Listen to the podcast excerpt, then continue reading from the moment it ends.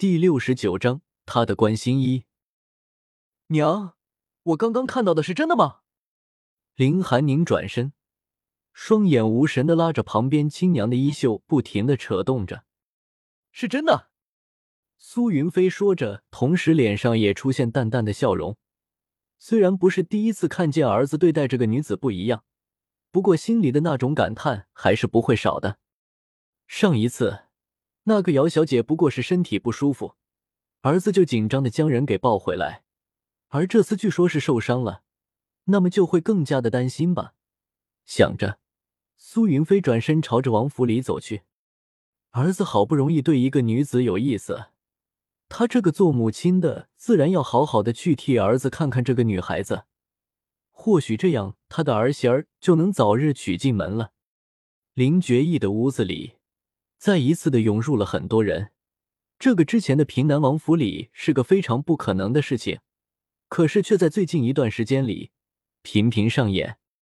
林寒宁和苏云飞到达的时候，看见床边那个被请来看病的大夫却正站在林觉义的面前瑟瑟发抖，那个身体一半朝着外面，一面看着里面的样子，明显是大哥在赶人了。大夫那副明显是被吓到了的样子，让林寒宁毫不淑女的翻了一个白眼。大哥这样一副生人勿近的样子，让大夫怎么给兰姐姐好好的查看伤口的地方呀？燕儿，你这个样子，怎么让大夫给姚小姐看伤口呢？苏云飞不赞同的摇摇头，而后转身对着那边吓得颤抖的大夫说道：“大夫，不用担心。”你直接告诉我这位小姐的伤要怎么治疗就好，我们会配合的。不用，不用。戴夫虽然害怕林觉意，不过看着平时见面次数多一些的王妃，倒是很快恢复了镇静，条理清晰的说出事情的原委。其实小姐的伤口，世子自己已然给处理好了，在下在这里也不能做些什么。不过就是小姐背部的伤口，需要赶快的清洗干净，不然感染了就不好了。事情紧急，林一二姨倒是忘记了自家世子本来就是一个绝顶的大夫。姚小姐受伤，世子自己解决就够了，找什么大夫呀？不然现在也不会多出来这样一幕了。害怕世子冰冻一般的视线，林一很是聪明的朝着王妃和郡主的身后站着，这样或许世子就不会看到自己了。听到了大夫的话。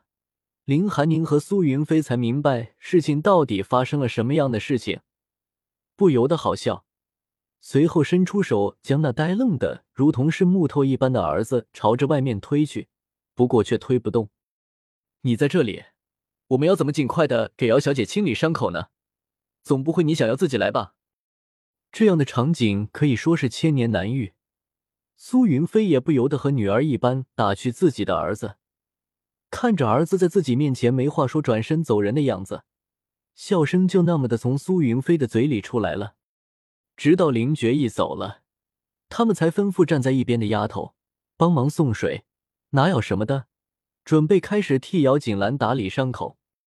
门外，林觉意和林一、林二一般站在自己的门前，一脸木然的看着前方，想着世子被王妃给推出门外时候的表情。林一非常不小心的笑出了声音，继而连忙用手捂住自己的嘴巴，以免声音继续外泄。不过就那么一声，也足够他厄运降临了。林觉意很是好心的施舍了一个眼神给林一，冷声道：“林一，暗房训练去吧。”说完，林觉意就走了，留下林一欲哭无泪。林二不由得同情的看了看那苦着脸的林一。同时不由得感叹：“其实偶尔神经短路、没有那么聪明也是不错的。暗房那样的地方可不是随便一个人可以进去的。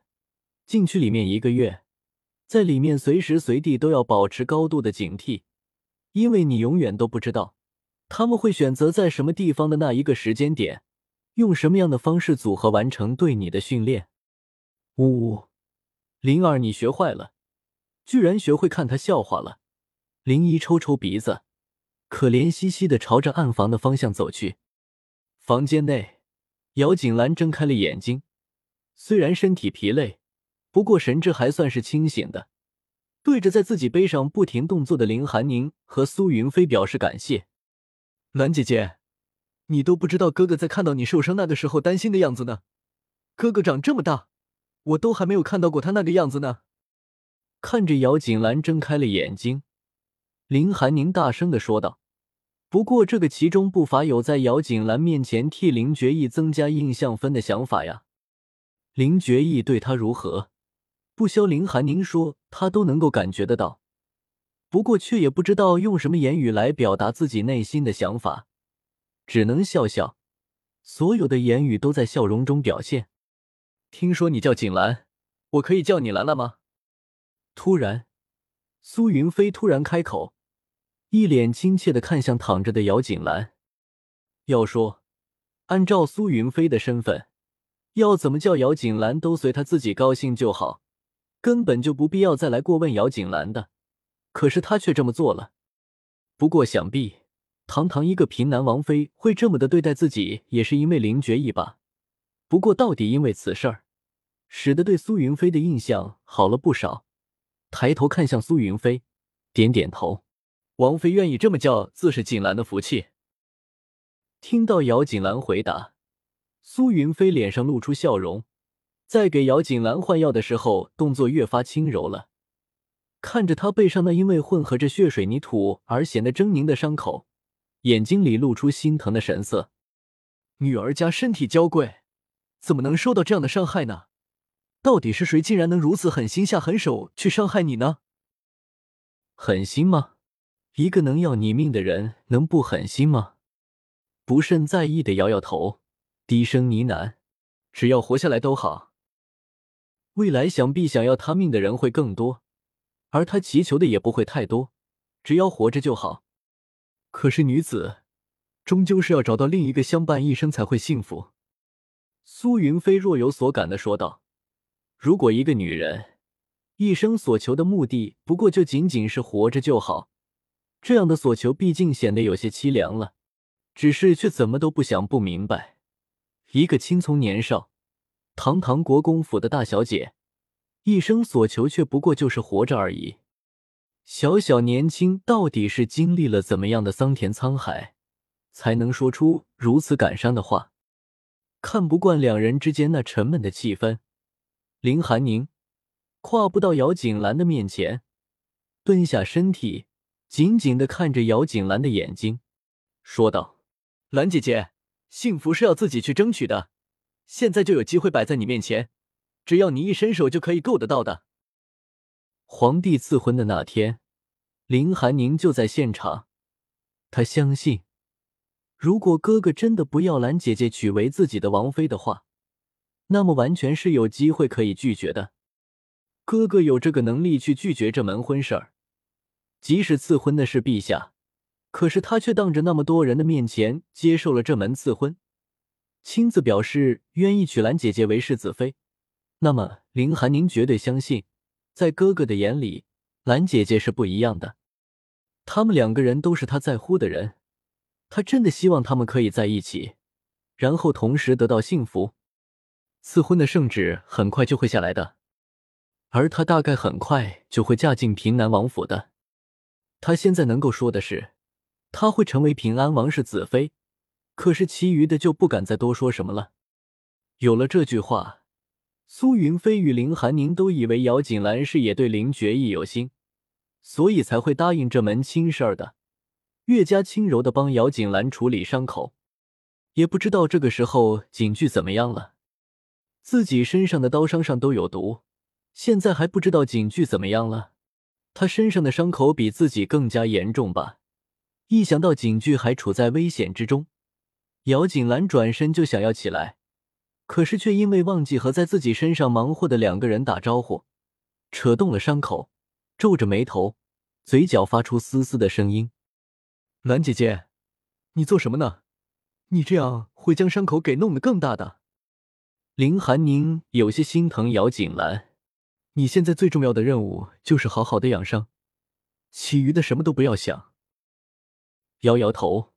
姚锦兰抓住林寒宁的手，头却转个方向，看着苏云飞的眼睛，说道：“王妃，我弟弟受伤比我严重，如果不看到他好好的，我实在是放心不下，还望王妃成全。